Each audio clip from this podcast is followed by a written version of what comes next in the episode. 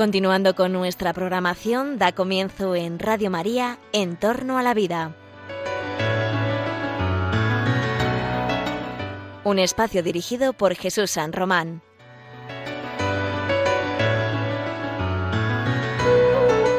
Buenos días o buenas tardes, queridos oyentes de Radio María. Os saluda José Carlos Avellán en el programa En torno a la vida.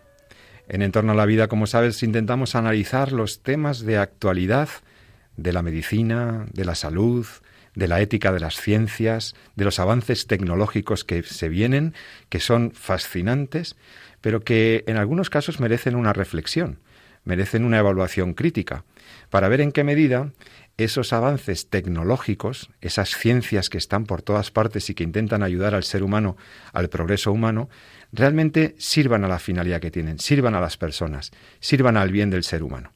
Esto es lo que se propone la bioética y este es un programa divulgativo, explicativo, para que entendamos mejor los temas más críticos de la bioética. Hoy en el programa tenemos muchos temas porque nos apetece, nos apetece hablar de temas variados. Nos apetece hablar de la vulnerabilidad del ser humano. Nos apetece hablar de noticias que has escuchado en los medios de comunicación recientemente sobre avances biomédicos. Por ejemplo, habrás escuchado el caso de este trasplante de un órgano, de, un riñón a, persona, y ese riñón venía de un cerdo. Es un caso que se llama de xenotrasplante, que, que habrás escuchado en los noticieros y sobre el cual mm, tenemos que hablar si esto se debe hacer, se puede hacer, qué, límites puede haber. También hemos estado, hemos asistido algunos a, a un congreso, a un congreso de bioética que, que ha tenido lugar en Logroño eh, el pasado fin de semana y es el Congreso de la Asociación Española de Bioética, donde se han tratado muchos temas muy interesantes y que queremos glosar contigo. Se ha hablado de las neurociencias y de sus aplicaciones y de sus límites éticos. Cuando, por ejemplo, tú eh, puedes eh, llegar a incidir en el cerebro humano de manera que induzcas comportamientos, cuando tú, por ejemplo, puedes registrar eh, señales en el cerebro que permiten, permiten saber qué estás pensando, si estás diciendo la verdad o no. Cuando, por ejemplo, se habla ya de interfaces, o sea, de eh, comunicación de tu cerebro con un ordenador, de manera que queden depositados en el ordenador, en ese computador, queden no solamente datos tuyos, sino pensamientos tuyos, sueños tuyos, imágenes que están en tu cerebro, ¿Hasta qué punto esto es ciencia ficción o realidad? ¿Y cuál podría ser el límite de todo esto? Bueno, de estas y de muchas otras cosas se ha hablado en este congreso, que comentaremos eh, contigo y, con algunos de, de las personas que siguen los temas de la bioética. Hoy tengo la suerte de que en los estudios de Radio María me acompaña el doctor Jesús San Román, médico, profesor de bioética aquí en Madrid y director de este programa. Jesús San Román, buenos pues, días. Muy buenos días, como siempre, encantado de estar con todos vosotros. Y para alegría de todos sus fans y, todos sus fans internacionales, eh, alumnos, eh, seguidores de la bioética, etcétera, hoy está con nosotros Elena Postigo, profesora de filosofía, de bioética, de humanidades en la Universidad Francisco de Vitoria de Madrid y también coordinadora académica de cursos, másteres eh, con la Fundación Jerome Leyen. Elena Postigo, buenos días otra vez. Hola, muy buenos días. Encantada de estar aquí de nuevo con todos ustedes. Bueno, yo quisiera que, aunque sea por, por tema de actualidad, antes de hablar de otros temas que salieron en el Congreso de Bioética, eh, quisiera que también diéramos un saludo a un invitado muy especial que tenemos hoy también en los estudios de Radio María. Es el profesor Rafael Amo, el padre Rafael Amo, que es teólogo, sacerdote, que es filósofo y que es director de la Cátedra de Bioética de la Universidad Pontificia de Comillas, donde él es profesor de teología, de filosofía y de doctrina social de la Iglesia y que realmente tiene bueno, pues muchas cosas que contarnos también. Buenos días, Rafael, bienvenido. Buenos días, muchas gracias. Bueno, pues vamos a ver, Elena, empecemos por, por, esta noticia de extrema actualidad eh, sobre la cual se han planteado algunas dudas éticas siempre, que es el tema del seno trasplante. el trasplante de órganos, el trasplante de órganos que se realiza tomando los órganos, extrayendo los órganos animales que por afinidad, afinidad de tamaño, de forma e incluso genética, pueden servir al ser humano para salvar la vida, para, para tener órganos y, dada la escasez que hay en algunos países de donaciones, incluso en España han bajado el número de donaciones, claro, es que, y con la pandemia más, pues se, se vuelve a plantear el tema del senotrasplante.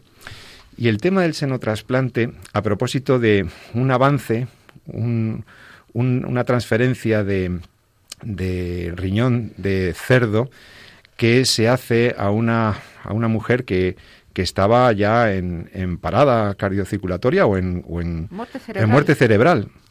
¿Y cuál es la novedad o qué es lo que técnicamente cuál es la novedad de este de este caso? No sé si Jesús San Román quisiera simplemente glosar qué es lo que bueno sí bueno eh, a ver, básicamente el, tema de los senotrasplantes, y vamos a explicar un poquito lo que significa esta palabra quizá para eh, nuestros oyentes, eh, senotrasplante es cuando trasplantan o cuando trasladan, si queréis, a un individuo de la especie humana, pues eh, bien puede ser un tejido, por ejemplo, puede ser eh, incluso células, y aquí en este caso estamos hablando de órganos, pero pertenecientes a otra especie, en el contexto generalmente del tratamiento de, de una enfermedad. esto no es nuevo en la historia de la medicina, de hecho, ya hay senotrasplantes, es decir, ahora ya no se usan tanto, pero durante mucho tiempo en el tratamiento, por ejemplo, de las mm, de las valvulopatías cardíacas se ha utilizado válvulas biológicas, válvulas pertenecientes a cerdos. Eso técnicamente es un senotrasplante. Lo que se ha hecho hoy ha tenido más repercusión porque ha sido un órgano, ha sido un órgano que había sido modificado genéticamente, en el cual pues estaba se estaba investigando en el contexto de la capacidad que tiene el cuerpo humano de rechazar precisamente órganos pertenecientes eh, a otra especie animal. Claro, porque el problema Jesús aquí suele ser que como viene de otra especie, el organismo humano genera un rechazo ¿eh? se activa sus mecanismos de, inmunodefensa ¿no? frente a un órgano extraño al organismo humano. y ese era el gran reto del trasplante. ¿no? El organismo humano genera rechazo a todo lo que no sea propio. Claro. Independientemente de que sea eh, un de otra especie, que también, por supuesto, y más, pero también de, aunque sea el, órgano perteneciente a un, a un colega, ¿no? a, un, a, un, a un donante humano, ¿no? que es lo, estándar. De hecho, tenemos que acompañar eh, a los trasplantes de órganos generalmente una medicación antirrechazo para poder tratar de controlar ese rechazo y antes incluso de hacer el trasplante se busca la máxima compatibilidad posible.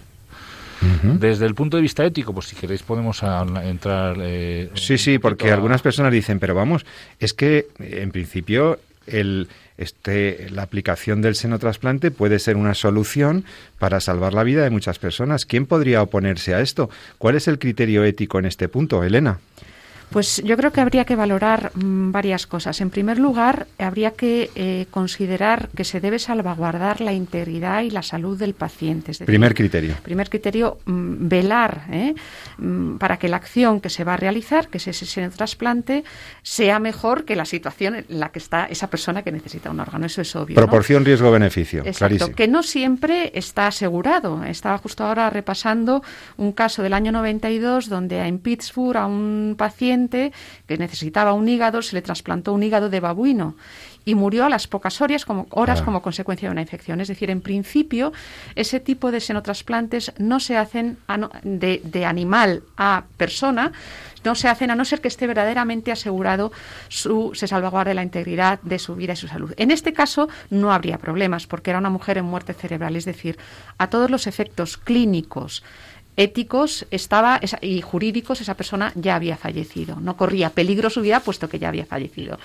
Y de hecho, a las pocas horas eh, a la persona se la, se la pagó, vamos a decir así, ¿no? No se vio eh, cómo, mm, qué efectos iba a tener ese órgano y con, eh, conforme a la decisión de la familia, esa persona falleció. Pero ha sido un paso muy importante porque mm, desde este, mm, este senotrasplante que se había hecho de hígado de babuino a persona, no se había vuelto a hacer en humanos. Este era el caso de un riñón de cerdo en una persona en muerte cerebral. ¿no?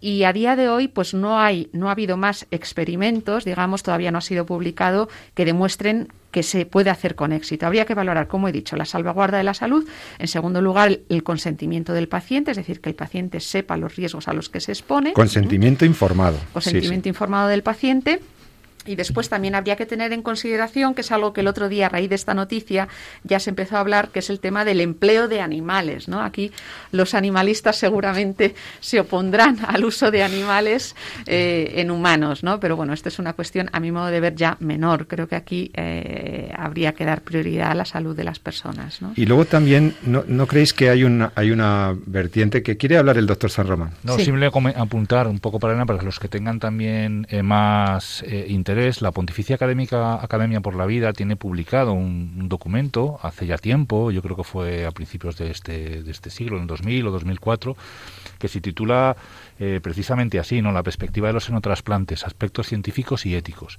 Entonces es importante entender que la Iglesia, en principio el magisterio, no se opone a este tipo de mm. trasplantes salvaguardando siempre todo lo que comentaba Elena. ¿no? Es decir, hombre, lo ideal sería un alotrasplante, es decir, eh, alotrasplante procedente de tu propia, de tu propia especie. especie, pero en, situación en contextos de recursos, con el consentimiento informado, en situación donde no haya riesgo sanitario, como cualquier otro tratamiento, que no se exponga a la vida de las personas. ¿no?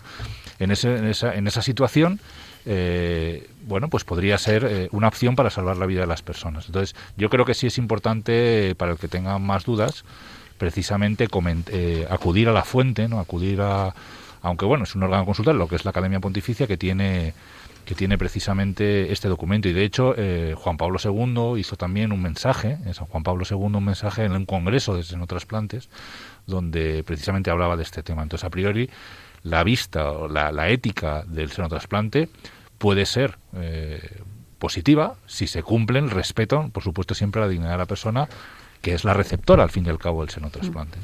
¿Y hay alguna, algún peligro con las consecuencias no previsibles, o no, no en el medio y largo plazo de que el, de que el cerdo eh, en, el, en la interacción con el organismo humano eh, se pueda desarrollar algún tipo de, patología o de vulnerabilidad. Claro, es que es un riesgo también que... tu pregunta me recuerda a, a, cuando empezaron las vacunas, eh, que la gente no quería ponérselas porque como venía el, origen de las vacunas había sido precisamente eh, el, vacuno, o sea, la, ganadería, fue el origen de la, de la viruela, y, había un gran miedo de que la gente que se pudiera usar esa vacuna eh, pues pudiera acabar transformándose progresivamente eh, en, vacuno. En ese momento eran los miedos que había. Quiero decir, en, la investigación siempre hay cosas que uno sabe y cosas que, que uno no sabe y que acaba descubriendo con, con el tiempo. ¿no? lo que, lo que la ética exige es precisamente que eso no se haga eh, alegremente, no se haga al azar. Es decir, hasta donde uno llega tiene que garantizar siempre eh, la vida y la seguridad del paciente. Padre Rafael Amo, ¿qué opina sobre este tema? Bueno, lo ha dicho Jesús. Yo creo que la clave primera siempre está en el principio de dignidad y en este caso no se ve vulnerado porque la persona en este caso siempre está tratado como fin, no como medio. Entonces, el, principio salvando todo, evidentemente, todo, pero como, como se hace con cualquier otro tratamiento de cualquier otra trasplante o, o, tratamiento médico. Siempre se calcula el riesgo-beneficio, siempre se salva la salud del paciente, etcétera. Eso siempre lo primero. Pero en este caso, que sería el problema de, de, de, quién, o sea, quién es manejado como medio y quién es manejado como fin, ahí no creo que haya, no, no veo ningún problema. Como bien apunta Elena, pues el problema está en, los animalistas que vengan a defender los, los, la dignidad de los animales. Pero bueno, esto es otra disputa que nos lleva mucho más lejos. Pero en principio, y además yo no tengo muy eh, leída esta noticia, pero creo que precisamente el, animal había sido tratado genéticamente para, eh, para, para investigar y evitar... Y minimizar el rechazo. minimizar rechazos y comenzar así una vía de manipulación genética de animales mm. con ese fin. Lo que está claro es que los animales están ahí para, están en la creación, tienen su dignidad, no es el tema de hoy, pero lo que sí nos encontramos es la, enorme eh, vulnerabilidad del, ser humano. El tema de la vulnerabilidad y la necesidad que tenemos eh, frente a los virus, frente a las enfermedades, de tratamientos eficaces. Y a veces las situaciones de, de enfermedad nos hacen más conscientes de, lo vulnerables que somos, ¿verdad? las situaciones críticas son las que te ponen con los pies en la tierra, eh, las que nos hacen darnos cuenta de quiénes somos, de cuál es nuestra verdadera dimensión, de nuestra fragilidad, ¿no? No sé, me gustaría que comentarais lo de la vulnerabilidad humana, que también se habló en el Congreso, así lateralmente, muy, muy lateralmente. Eh, ¿Qué podríais decir sobre ello? Bueno, mm, la vulnerabilidad es un principio formulado en, la Declaración de Barcelona del año 1992. Ahí se incorpora como principio al acervo de principios bioéticos. Es un principio mm, que intenta, o que nace de la visión más europea y que intenta un poco pues eh, frenar el exceso de autonomía que tiene la bioética más anglosajona, que es la que, para bien o para mal, se maneja más habitualmente, ¿no? Entonces, la vulnerabilidad, lo único que nos recuerda es que el ser humano no es infinito y que es limitado, ¿no? Y que, y que bueno, requiere que nadie eh, interfiera, es verdad que, que, que, nadie interfiera en su autonomía, pero es que su autonomía tiene límites, ¿no? O en su integridad. Vulnerable es aquel cuya autonomía, dignidad o integridad pueden ser amenazadas, ¿no? Y la vulnerabilidad luego tiene al menos tres dimensiones o tres formas o tres, porque es un principio muy amplio y tiene como tres formas, que es una vulnerabilidad radical, que es la que entendemos cristianamente se entiende muy bien, porque es la condición creatural. El ser humano es un ser creatural, es un ser limitado, que tiene el primer límite a Dios por arriba, y luego ya el límite de su propia corporalidad, el límite de su propia voluntad, el límite de su propia libertad. Y de su propia naturaleza, incluso. Sí, de su propia condición creatural. condición de criatura. Corporal. Claro. Esa es la más evidente para nosotros, pero sin embargo eh, mm, hay otras dos dimensiones, que es una un poco de más influencia de Levinas, porque uno de los autores de, de la Declaración de Barcelona eh, era especialista en, Levinas y lo trató mucho, que era la, la vulnerabilidad lábil, es decir, la debilidad frente al mal. El ser humano es vulnerable porque es débil frente al mal. Es decir, el, mal me daña y soy vulnerable frente al mal, porque el mal, el mal que puede ser la injusticia, que puede ser la enfermedad, el mal de alrededor, eh, viene a por mí. viene a por mí y, y, soy vulnerable y me hace daño. Entonces esa vulnerabilidad también debe ser protegida, o sea, la vulnerabilidad para que el mal no te afecte. La vulnerabilidad radical no puedes luchar contra ella, tienes que asumirla. Pero la vulnerabilidad eh, lábil, eh, tienes que eh, el, que protege la vulnerabilidad tiene que tiene que defender al ser humano del mal que le acecha, desde la injusticia que es el más evidente a otros cualquiera, ¿no?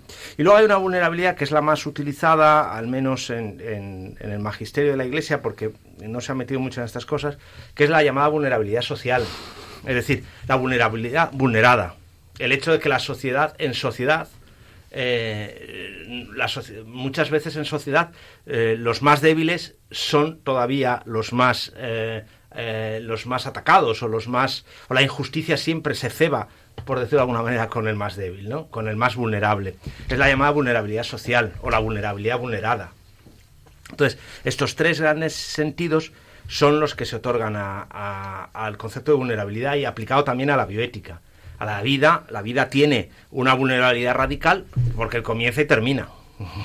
Se acabó.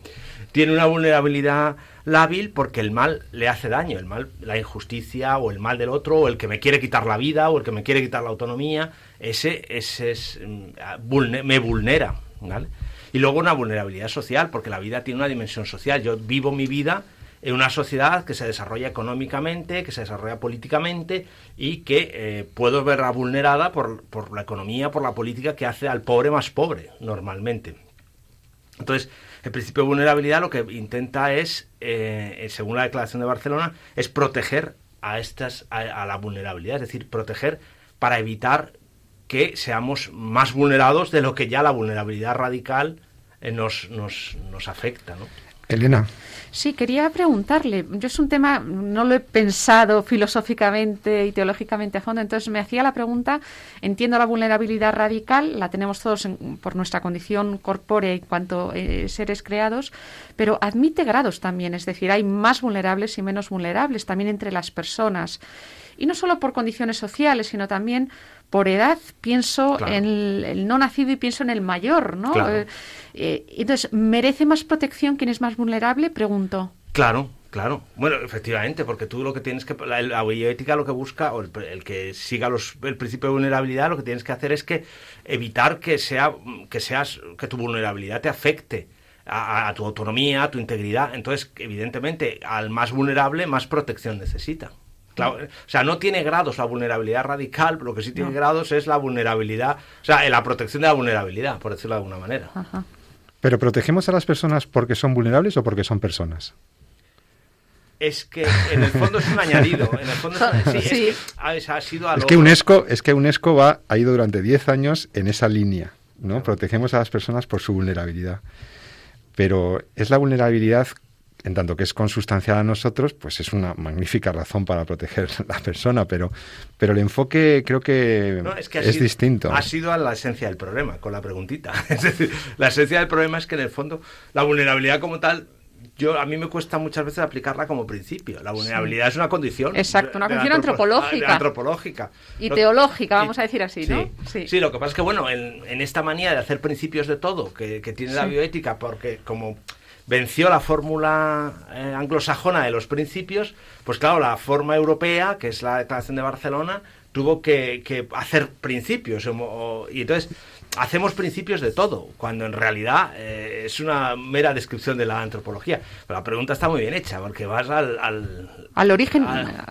claro, lo que pasa es que, bueno, como se formula como principio, se formula como principio más para la protección de la vulnerabilidad. Es que yo creo que en el fondo están bueno, no me voy a atrever yo a corregir aquí a la Declaración de Barcelona, pero en el fondo se podría haber matizado más el principio de protección de la vulnerabilidad, más que el principio de vulnerabilidad, porque es verdad que lleva esa confusión. Sí, y es que además eh, el planteamiento, la ética brota del reconocimiento de una antropología, ¿no? Por tanto, eh, si hablamos de un principio de protección de la vulnerabilidad es porque existe una vulnerabilidad desde el punto de vista antropológico que demanda una protección, ¿no? Entonces es ahí donde nace la obligatoriedad eh, moral, ¿no? Hay unas personas particularmente vulnerables y me gustaría que habláramos de ellas porque se habló en el Congreso también en una ponencia del doctor Vicente Belver. Se habló de la vulnerabilidad y de la necesidad de acompañar a las personas que están en las residencias.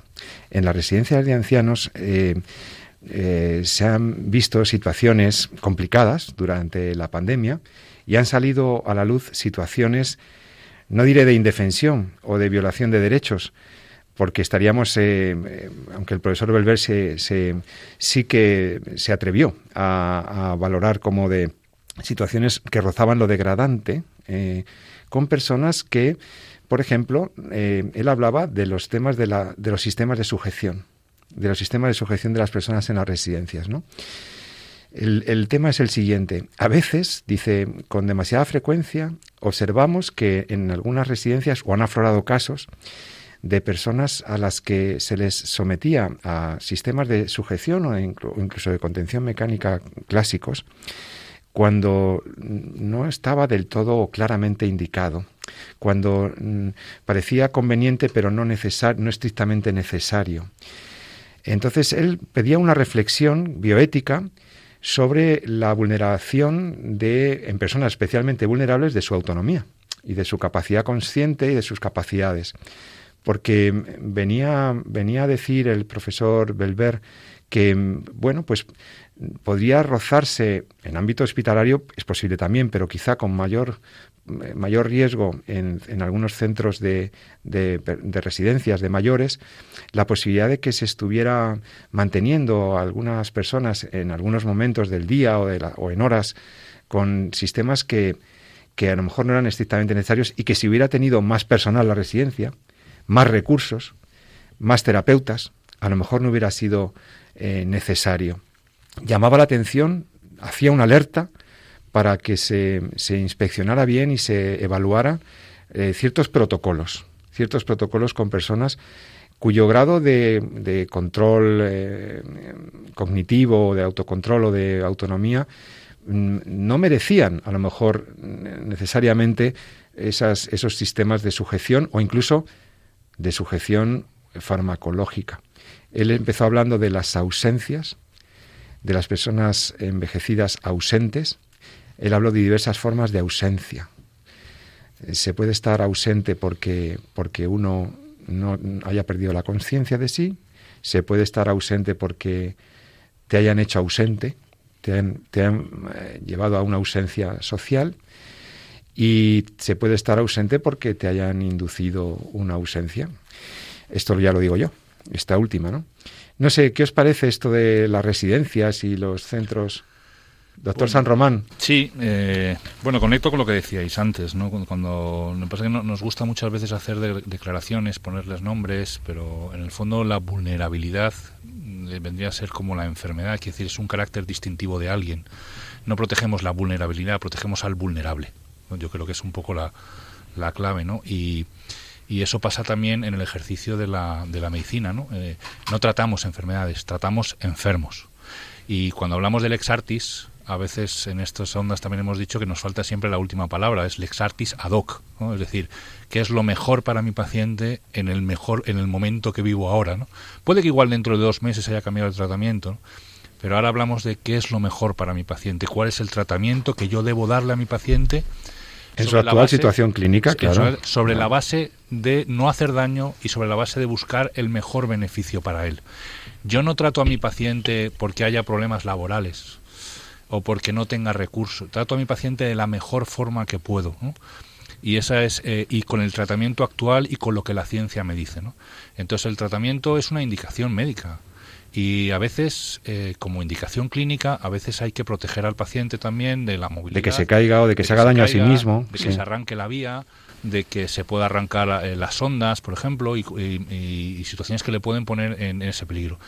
Y eso está previsto pero en el contexto clínico de determinadas situaciones. Y por tanto, igual que yo no estaría haciendo bien si le pusiera poniendo una escayola a un paciente que no tiene una fractura, o le estuviera poniendo un antibiótico a un paciente que no tiene una infección, igualmente lo estaría haciendo mal y estaría haciendo muy mal por mi paciente si yo estuviera sedando a un paciente que no lo necesita o inmovilizando a un paciente que no requiere su condición clínica. Porque yo estoy muy saturado por el motivo que sea, lo estaría haciendo mal. Yo hago lo que tengo que hacer en función de la situación clínica de mi paciente para ofrecerle el mejor tratamiento disponible que la ciencia ahora mismo me ofrece. Puede que mañana haya cambiado, puede que mañana tenga otras cosas, pero el que mejor me ofrece ahora. Entonces, la, a veces la, la, sedación, incluso la sedación terminal, de esto lo hemos hablado también, no es tampoco siquiera un derecho del paciente. Es, una, es un tratamiento médico, es decir, el paciente tiene derecho a que yo le trate y yo le trate como tengo que tratarle. Si es necesaria una sedación, tendré que dársela. Si es necesaria una sedación terminal, tendré que ofrecérsela, porque al fin y al cabo estas cosas eh, no vamos a entrar, si queréis entramos en el tema del consentimiento, pero incluso habría que pedir también consentimiento a, familias, etcétera, si yo tengo que superar, entrar en, en, en estas situaciones, porque el tratamiento que vamos a usar eh, trasciende o puede ser eh, denigrante incluso para la persona. Yo lo hago por el, por el bien, por el bien de él. Lo hago porque es lo que necesita, pero se requieren precisamente esas condiciones. Y todo lo que sea sacarlo de ahí, es un mal uso, es una mala praxis. Puede ser mala praxis, una sujeción mecánica indebida, no indicada, puede ser degradante. Doctora Postigo. Bueno, yo creo que como bien ha dicho el doctor San Román, eh, habría que valorar caso por caso, ¿eh? porque eh, es más bien una decisión prudencial, teniendo en cuenta una serie de principios generales donde está el respeto de la dignidad del paciente, acorde a su situación, habría que valorar el grado de conciencia, si tiene familia no la tiene, las patologías, el pronóstico. Yo creo que no se puede hacer eh, con brocha gorda decir, eh, se pueden dar principios generales, pero que son decisiones prudenciales, donde se tiene que valorar en el conjunto y siempre privilegiar la dignidad del paciente, el respeto. Y por tanto, no eh, atarle si no es necesario o no es no quitarle conciencia si no es necesario. O si pasado un tiempo debo reconsiderar y revisar mi tratamiento porque a lo mejor ha evolucionado y ya no es necesario. Eh, en fin, la persona está más tranquila o está psicológicamente o ya no tiene agitación, ya, ya no es una persona que lo necesite, ¿no? Ya no se va a hacer daño, entonces reconsiderar eso. es lo que el propio Comité de Bioética tiene un informe sobre la contención mecánica, que igual podría ser interesante Profesor Amo. Eh, leerlo. yo creo que no tengo aquí la documentación. En el seminario de la cátedra del 2014, que se de la cátedra de bioética de, comillas, de comillas del 2014, que se trató el tema de la ancianidad, hubo una ponencia eh, sobre la sujeción física y química y sobre los protocolos. Entonces, es verdad que, eh, evidentemente, como bien decís, es cuando tiene que estar recomendado, etcétera, pero la tendencia de casi todos, de los grupos de residencias de mayores, es la eliminación de las sujeciones por medio de la de la elaboración de mejores protocolos y de poner la tecnología al servicio de, eh, de, estos asuntos. Por ejemplo, yo recuerdo ahora mismo, porque es simplemente de memoria, recuerdo ahora mismo el diseño de camas eh, que, con las barreritas. No, con... no, ah. camas que bajen mucho más Uh -huh. al suelo para, Para evitar que- la caída o que la caída sea menor. Es decir, que en ese punto ha avanzado mucho y, y la tecnología y la tecnología puede estar al servicio de la eliminación de esas sujeciones. Es Y de la preparación incluso del entorno de la habitación para Claro. evitar eh, Gol- lugares peligrosos, golpes, etcétera, Es decir, fracturas. Es decir, que no se trata solo del sí o no, que Claro. evidentemente, o de la, o la indicación de los protocolos de sujeciones físicas o químicas, que habrá que revisarlos y siempre atención en atención a la dignidad del paciente, etcétera, etcétera, y a su seguridad y a su, y a su recomendación eh, cuando haga falta, sino que también hay que poner la tecnología al servicio de estas cosas. Y se está poniendo y está avanzándose mucho. ¿eh? Las grandes, los grandes grupos eh, que yo conozca están, y en esa ponencia, ahí hay una ponencia en ese, en ese seminario sobre los aspectos de sujeción física y química, la tecnología está mm, eh, poniéndose al servicio de todas estas cosas y está avanzando mucho y ayudando a que no sean necesarias. ¿no? O sea, en ese caso, En todo caso, Bueno. sería es una decisión prudente y tal. Pero es que en el Congreso de AEBI, de Logroño, de este fin de semana pasado, también habló nada menos que el presidente actual del Comité de Bioética de España, el profesor Federico de Montalvo, y habló sobre lo que es disruptivo en bioética y sobre lo que no lo es, y sobre lo que es neurotecnología, aplicaciones en el cerebro. Vamos a hablar de eso enseguida, después de escuchar una canción. Vamos a hablar de lo que pueden hacer con tu cerebro. ¿Se pueden meter en nuestros pensamientos? ¿Sería eso una invasión, una ilegítima entrada en la intimidad de la persona? ¿Cuál es el límite de las neurociencias? ¿Hacia dónde podemos ir y dónde debemos poner algún límite ético en favor de los derechos humanos fundamentales? Vamos a hablar de eso, del cerebro humano. Enseguida, aquí mismo en Radio María, te pongo una canción de un cantautor que quiero mucho porque lo conozco hace muchos años, uno de los mejores músicos de música católica que conozco. Eh, él es Antonio Mata. Me gustaría que escucharas esta breve canción, Ciento por uno. Enseguida volvemos en Radio María. Hasta ahora mismo.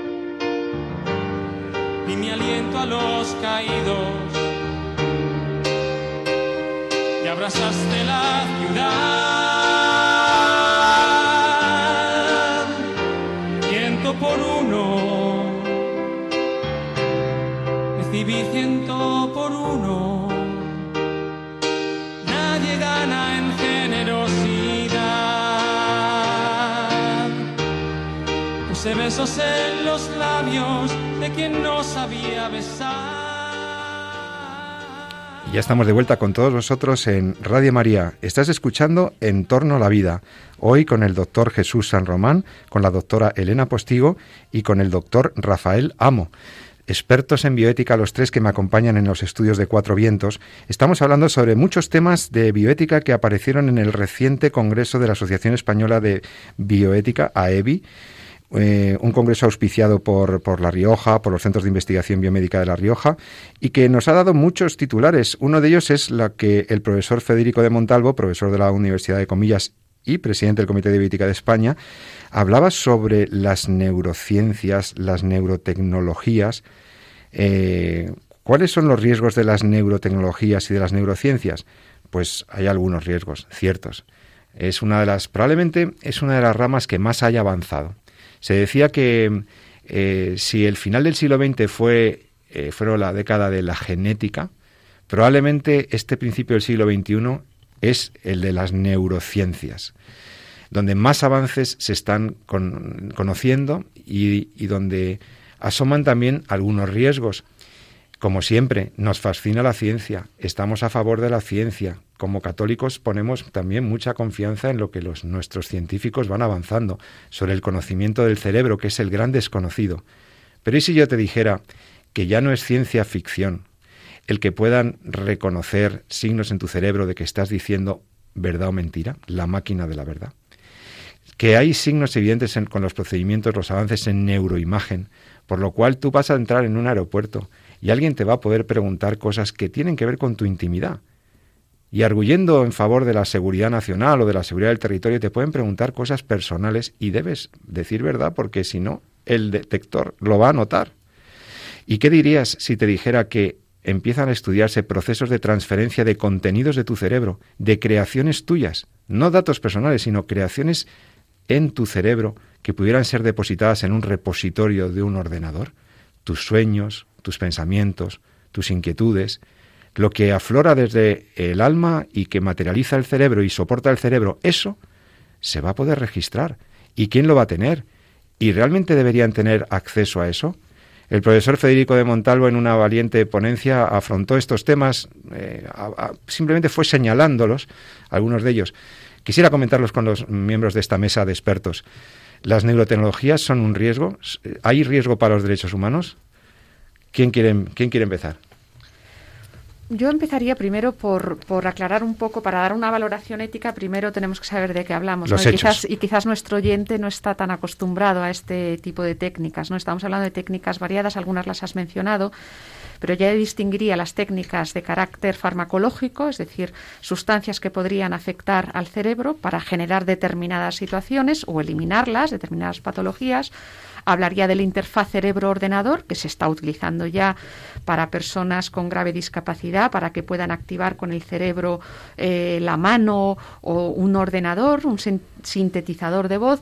Hablaría también del, eh, de todo lo que es el neuromejoramiento, es decir, mejorar capacidades mediante sustancias, nanochips en el cerebro, como es el caso de Neuralink, que lo está haciendo Elon Musk, que sería un Fitbit en el cerebro, según él, con una finalidad eh, terapéutica y para potenciar capacidades, y también de la prensión intracraneal profunda, eh, que ya se está utilizando. La semana pasada, el caso de una mujer con una depresión profunda, se le ha dado una descarga en una zona particular del cerebro con seguimiento eh, con neuroimagen y por lo visto, parece que han logrado controlar una depresión que esta mujer padecía desde de hace años. décadas. Sí, sí. ¿no?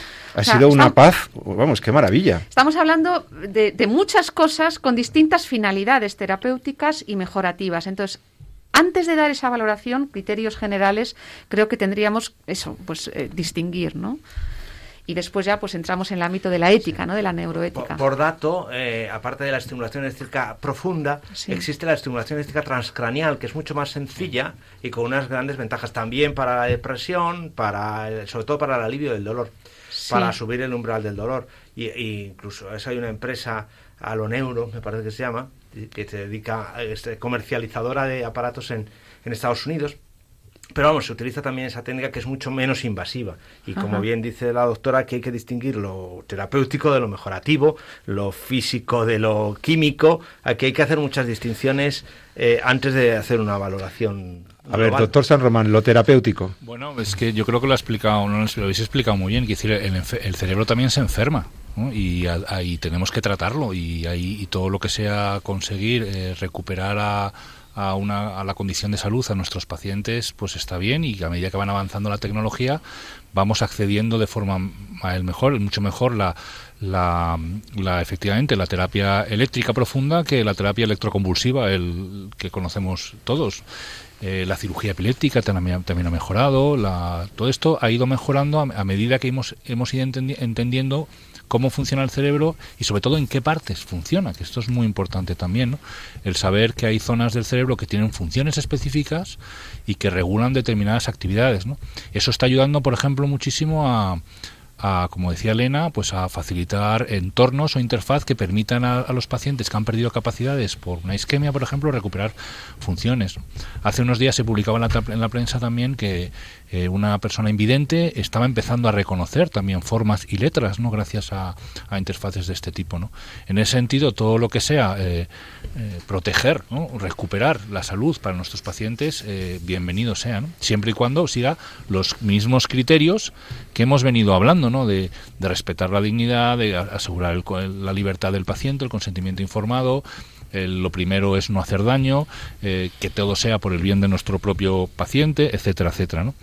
Ahora, otra cosa es, ahora sí lo puedo contar quizá mejor Elena, que es más su, es, más su campo, ¿no? otra cosa es cuando ya empezamos a jugar con potenciar capacidades, con eh, pasarnos a la, a la región del transhumanismo, en el cual entendemos que el hombre es incompleto sin la tecnología eh, no le ayuda, o que cuanto el hombre sea más tecnológico, pues más hombre sería.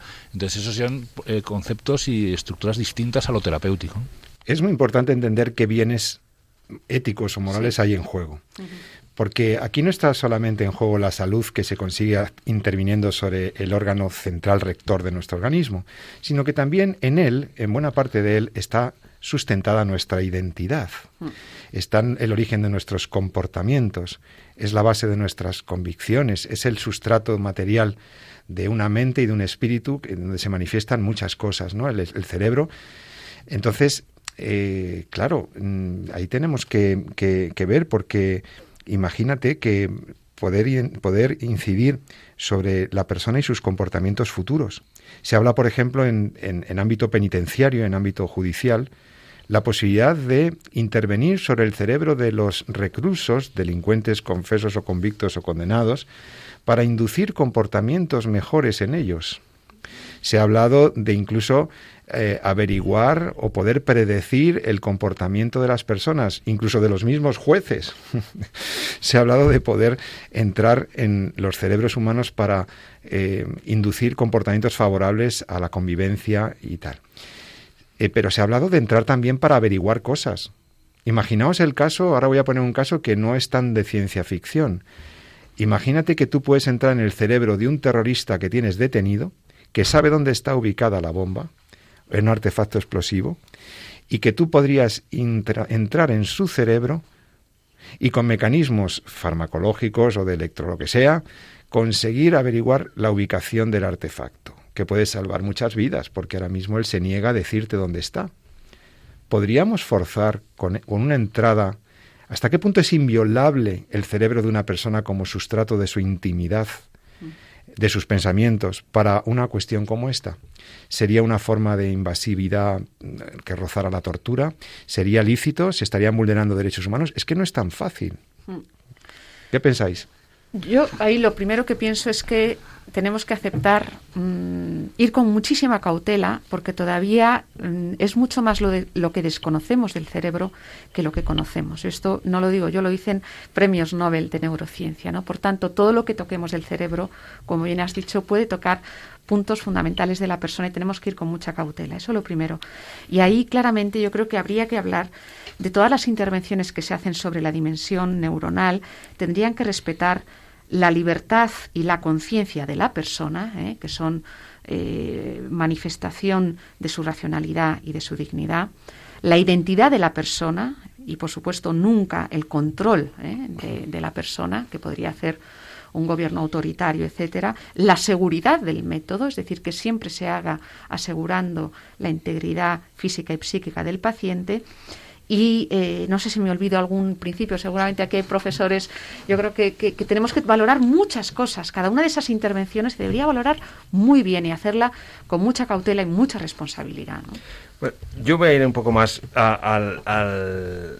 No sé si es la raíz de la cuestión, pero yo últimamente me gusta hablar de la bioética de las expectativas. Es decir, es que muchas veces, como bien has indicado, aquí estamos haciendo bioética de unas expectativas que no sabemos si van a pasar y que no sabemos qué datos vamos a tener. Entonces, y que vamos a hasta qué punto el cerebro es muy escurridizo. Cuanto más hemos profundizado en él, más se nos ha escapado, porque tiene la capacidad plástica, tiene una plasticidad enorme, y cuando creemos que está localizada un elemento en un lugar del cerebro, nos encontramos que, que otra parte lo puede sustituir, ¿no? Entonces, no, yo me, tengo aquí un principio un poco más realista y de no hacer bioética de expectativas, porque muchas veces eh, esto pasa también con la curación, con la terapia. Hacemos bioética de expectativas que pronto se va a curar tal cosa y estamos generando una expectativa que es injusta. ¿no? Uh -huh. Entonces aquí yo, en, en primer lugar, no haría grandes eh, sueños porque primero que lleguen y luego ya veremos lo que, lo que pasa. Y luego es verdad, es decir, los principios que se pueden aplicar son los de siempre. El principio de dignidad, el principio de autonomía del paciente, etcétera, etcétera. Entonces, eh, la cuestión de los datos, es verdad que últimamente nos preocupa mucho la cuestión de que podamos acceder a datos de los pacientes, porque es verdad que la, eh, lo, los datos son el gran oro de nuestro tiempo. El que tiene los datos, el negocio de los datos, maneja todo. Entonces, los datos y la intimidad del paciente deberán ser protegidos como he protegido mi cualquier cosa de mi intimidad que yo quiera revelar o no quiera revelar, ¿no? O sea, yo creo que no hay que generar grandes principios nuevos para afrontar estos temas porque ya están y simplemente habrá que esperar a que lleguen los, las cuestiones que por ahora no están llegando grandes problemas eh, bioéticos en la neuroética. Así. Es verdad, ser realistas, pero ¿no crees que debemos en eso adelantar un poco el futuro, distinguiendo la ciencia de la ciencia ficción? Uh -huh. Porque el trasvase del contenido sináptico a un ordenador es ciencia ficción y yo no dudo mucho que se pueda llegar a hacer. Es decir, debemos ser de realistas, pero de alguna manera también mm, prever, prever escenarios futuros, ¿no? Ahí... Sí, sin duda, sin duda. Claro, hay que prever, hay que adelantarse a las cosas, sí. pero bueno, y ver si en algún momento nos va a fallar alguno de los principios que tenemos o hay que reformularlo de alguna manera pero, pero siempre con ese principio realista. O sea, la cuestión del cerebro es verdad que la, me parece que fue Bush padre el que declaró el, la década de los 90 la década del cerebro, ¿no? Invirtió sí. muchísimo sí. dinero y a partir de ahí la Dana Foundation y todas las cuestiones de la, de la creación de las neurociencias, de la neuroética como tal, ¿no? Eh, y hay muchos eh, avances, en, sobre todo con neuroimagen, eh, sí. para, para controlar, para ver, para conocer qué está pasando. Y podremos adelantarnos, pero ahí yo creo que habría que simplemente ver dónde nos podemos quedar cortos con los principios que tenemos de aplicación de bioética. Y en cualquier caso, en último término, el principio de precaución. Sí, y, y, una cosa, se está hablando ya, Juste, este famoso neurocientífico, habla de los neuroderechos. Personalmente, sí. no, es, no, Pepe, tú que eres experto eh, en esta cuestión, yo, yo creo que no se deben crear nuevos derechos. Creo que hay que aplicar los que tenemos a una situación nueva, ¿no? Sí. La, la privacidad, defenderla, etcétera, etcétera, ¿no?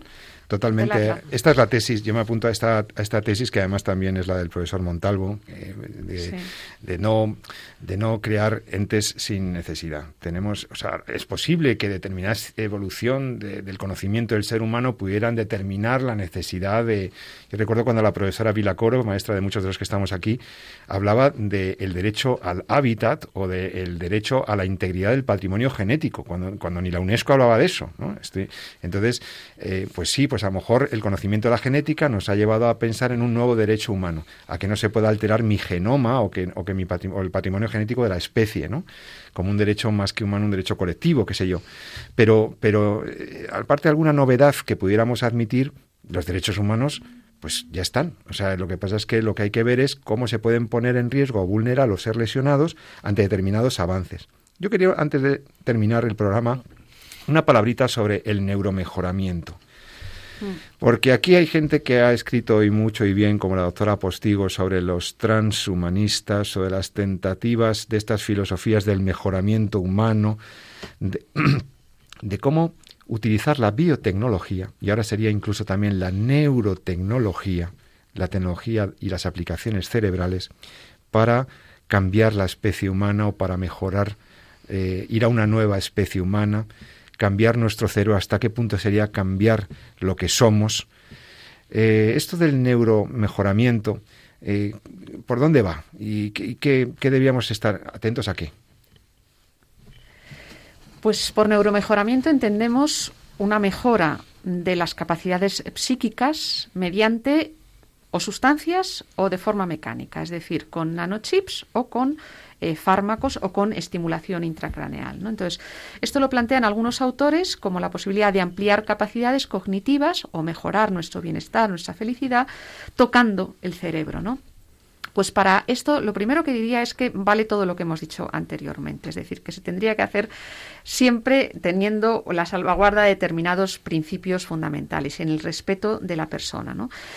Pero es que los transhumanistas van un poco más allá, o sea, lo quieren hacer sí o sí. ¿eh? Quieren que para ser más creativo te tomes una pastilla y entonces, pues, o para ser menos mm, agresivo, lo mismo, con determinadas sustancias que pueden afectar a, mm, a, tu cerebro, ¿no? Yo ahí iría con muchísima, de nuevo, con muchísima cautela. ¿eh? Creo que primero se está haciendo creer que podemos hacer muchas cosas cuando todavía controlamos y sabemos muy poco del cerebro, ¿no? Y esto es lo primero que diría. Y lo segundo, que cuando hablamos de mejoramiento neuronal, mm, es que estamos hablando, una de las grandes críticas que yo hago siempre al transhumanismo, claro, al ser una perspectiva eh, mecanicista del ser humano como una máquina, es que no tienen la visión integral del ser humano. Siempre piensan que tocando el cerebro vas a ser más feliz. Creo que es de un simplismo la fórmula que verdaderamente a cada es materialismo. Sí, pero es que además mm, es que mm, no está demostrado que vaya a ser así. ¿eh? Que puede ser que tú mejores tu capacidad cognitiva de aquí a 100 años, pero no seas más feliz. Es decir, la, la, la felicidad del ser humano no estriba solamente en la perfección cognitiva o de sus capacidades intelectuales, de su memoria, etcétera. Creo que es una visión muy, em, muy simple del ser humano. El ser humano es un ser muy complejo, donde cuando hablamos de su perfeccionamiento también cognitivo hay que tenerlo en todo su conjunto, porque a lo mejor tú eres capaz de pensar y razonar muy bien, pero es muy feliz emotivamente. Eso es lo que diría, sí. Eh, creo que tenemos que terminar. ¿no? Sí, se nos acabó el tiempo del programa. Eh, 30 segundos para que cada uno de vosotros nos recuerde qué es lo que hemos aprendido en este programa. Yo he aprendido muchísimas cosas. Última palabra, doctor San Román. Bueno, yo creo que yo me quedo con una palabra que ha salido muchísimo y que en el fondo es la base de muchas de las cosas que estamos aquí, que es la dignidad intrínseca de la persona, del ser humano. Al principio hablábamos de vulnerabilidad, no se puede entender la el, el, manejar la vulnerabilidad sin el respeto a la dignidad. Hemos hablado también del neuromejoramiento, hemos hablado de los enotrasplantes. ¿no? Todo tiene un centro ¿no? y es un, bueno, lo habéis dicho, hay principios que son inamovibles y que están ahí, que no hay que buscar principios nuevos. ¿no? Y uno de ellos es el principio, el respeto a la dignidad intrínseca a la persona, ¿no? el, que somos lo que somos y, eh, y esa dignidad la llevamos por el hecho de pertenecer a la especie, a la, a la, familia humana, por ser ser humanos, no es algo que se nos confiera y como no es algo que se nos confiera, tampoco es algo que podamos perder. ¿no? se nos debe reconocer. Rafael, Ra Rafael Amo. Estoy completamente de acuerdo. Es que el principio de dignidad es en el fondo el, uno de los digamos, el que explica la base de todos los demás, ¿no? No ser tratados nunca como un medio, sino siempre como un fin. Entonces, no ser un tratado como un medio para una felicidad que vaya usted a saber qué es el, el, transhumanismo, ¿no? O no ser tratado como un medio en las sujeciones, o no ser tratado nunca como un medio, sino como, como corresponde a la dignidad que Dios nos ha otorgado por el hecho de crearnos de manera singular. Elena.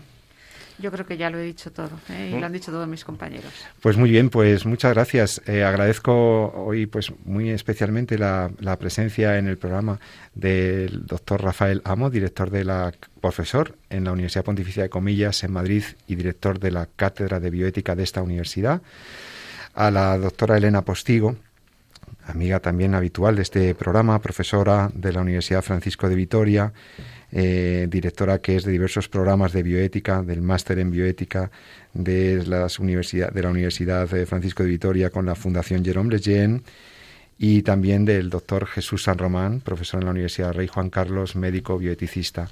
Queridos amigos, hemos aprendido mucho. Muchas gracias por ayudarnos a entender estos avances de la ciencia y la tecnología que solamente deben entenderse y clarificarse a la luz del bien del ser humano, del bien que Dios quiere para todos nosotros y para el bien común del ser humano.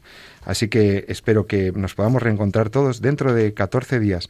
Recuerda que puedes escribirnos con tus preguntas, tus sugerencias de temas a nuestro correo electrónico en torno a la vida arroba radiomaria.es. En torno a la vida, todo junto, en torno a la vida arroba radiomaria.es. Ahí nos puedes escribir y en todo caso, dentro de 14 días espero reencontrarme con todos vosotros y con tan sabias personas como las que hoy me han acompañado. Muchas gracias por atendernos y recuerda lo que siempre te recomiendo. Ama la vida y defiéndela. Buenas tardes.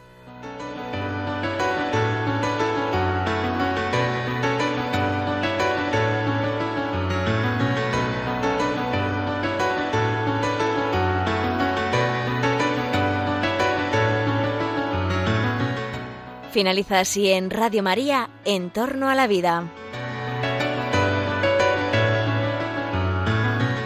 Un programa dirigido por Jesús San Román.